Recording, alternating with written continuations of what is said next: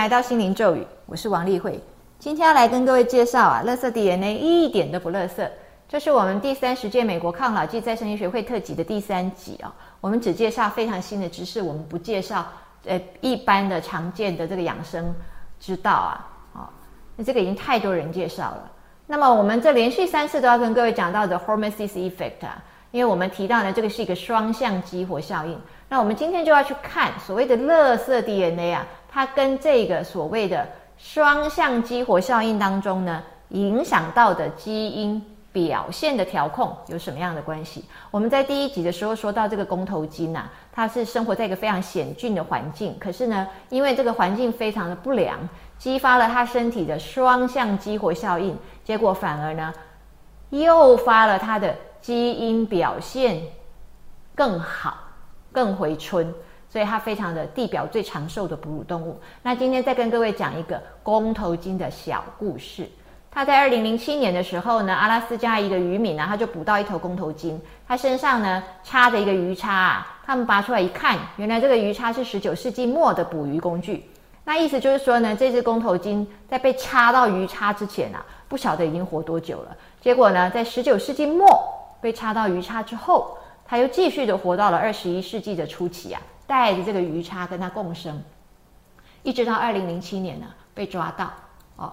那这个呢，就是说呢，这么不好的环境，身上还带着一只鱼叉，这样大的一个为难的情况呢，反而呢诱发他的基因表现表现的让他更坚韧，生命力更强，然后更回春。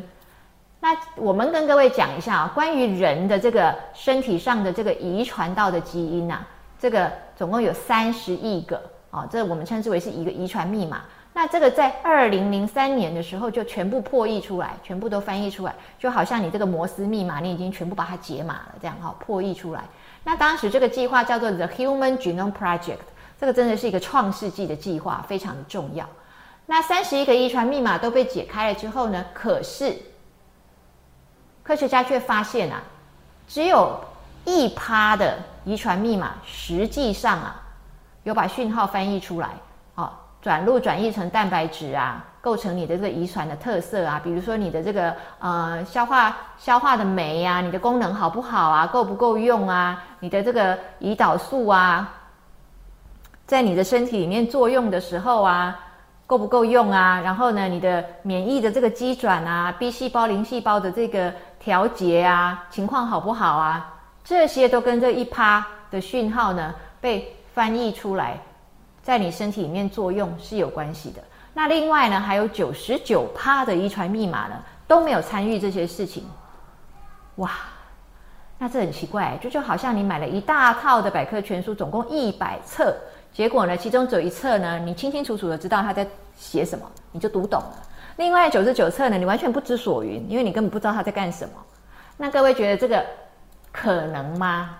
哦，那这百百分之九十九啊，这些完全不知道在干什么，它就是垃圾 DNA 嘛。在我们还没有破译出来三十亿个遗传密码的时候啊，一九六零年、一九七零年的时候，科学家就已经把它们称之为垃圾 DNA 了。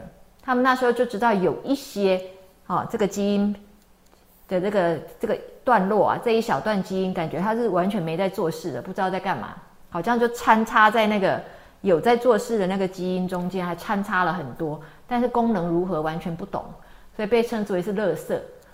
然后呢，现在科学家当然认为啊，天生我材必有用啊，不可能这个九十九趴是都是垃圾吧？他们就去研究，结果发现呢，原来这个九十九趴啊。他是啊，自己不干活，但是呢，他会呢去调控隔壁邻居干活，就是他是个管家婆。他会指挥协调隔壁邻居呢要干活不干活，如何干活，影响别人的表现。好，比如说鼓励他，隔壁邻居就表现好一点；贬低他，隔壁邻居就表现的差一点。意思就是这样啊，他影响别人。那到底是透过什么样的的动作去影响别人呢？透过什么样的关键点去影响别人呢？一九九一年的时候就已经发现了这个甲基化可以调控基因的表现。那到二零二一年的时候，发现这个甲基化确实非常重要，甚至还把甲基化称之为 health guardian，就是我们健康的守护者。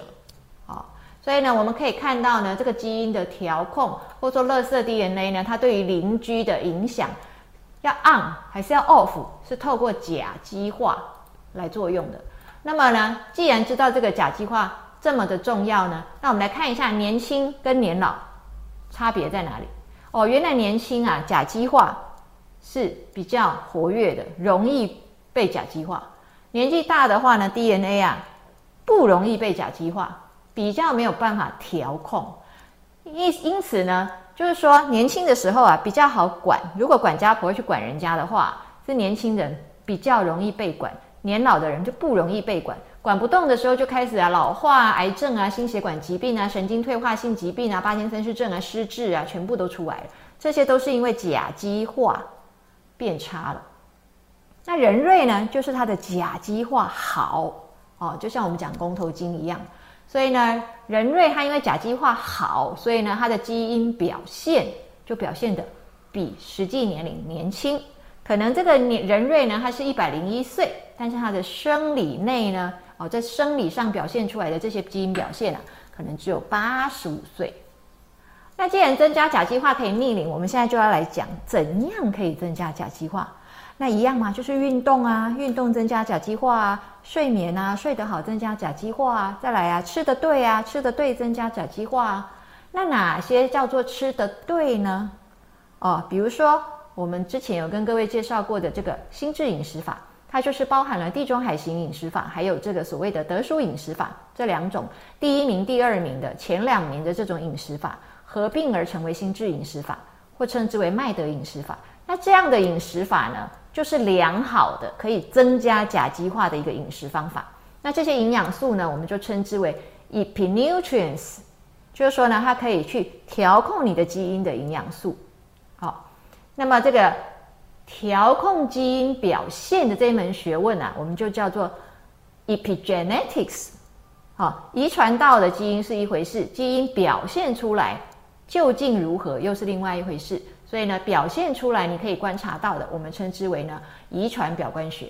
那营养呢，可以去调控你的基因表现的，我们叫做营养表观学。所以遗传什么就是什么，遗传呢就是你的命，你没办法选择哦。那出生的时候你就遗传到这些基因排列的顺序，你的密码，你遗传到的这个基因图谱没办法改，除非我们用基因改造。但是现在在这个人身上基因改造的话是不许可的，因为这牵涉到医学伦理的关系，我们不能够去改造你的胚胎，然后让你生出一个完美宝宝，目前是不许可的哦。所以呢，我们虽然不能基因改造，但是呢，你遗传的基因呢是这样，他要表现不表现，如何表现，却是后天可以改变、可以受影响、可以被调控的。所以命不能决定你的一生。那除了我们刚刚讲的要运动啊，然后睡得好啊，饮食要对啊，哦，吃得饱睡得好，然后呢常常动，还有什么其他的因素呢？我们来看一下哈佛一个非常有名的研究，他从一九三八年开始啊，就研究跟追踪波士顿，美国波士顿这个城市的七百二十四位成人，为什么选择波士顿？因为哈佛就位于波士顿。然后他们就两组啊，一组就是哈佛的大学生，大二的学生，然后另外一组呢是这个波士顿最贫穷的那个区的居民。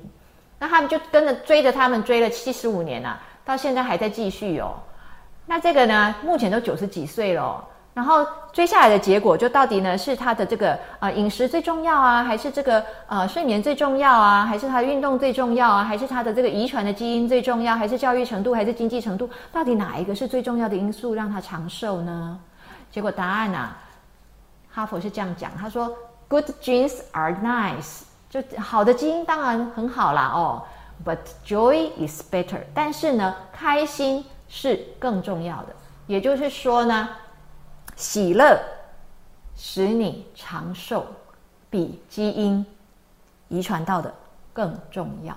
因为呢，开心也会影响你后天的基因表现，所以呢，开心最重要。”比遗传到的更有益于长寿。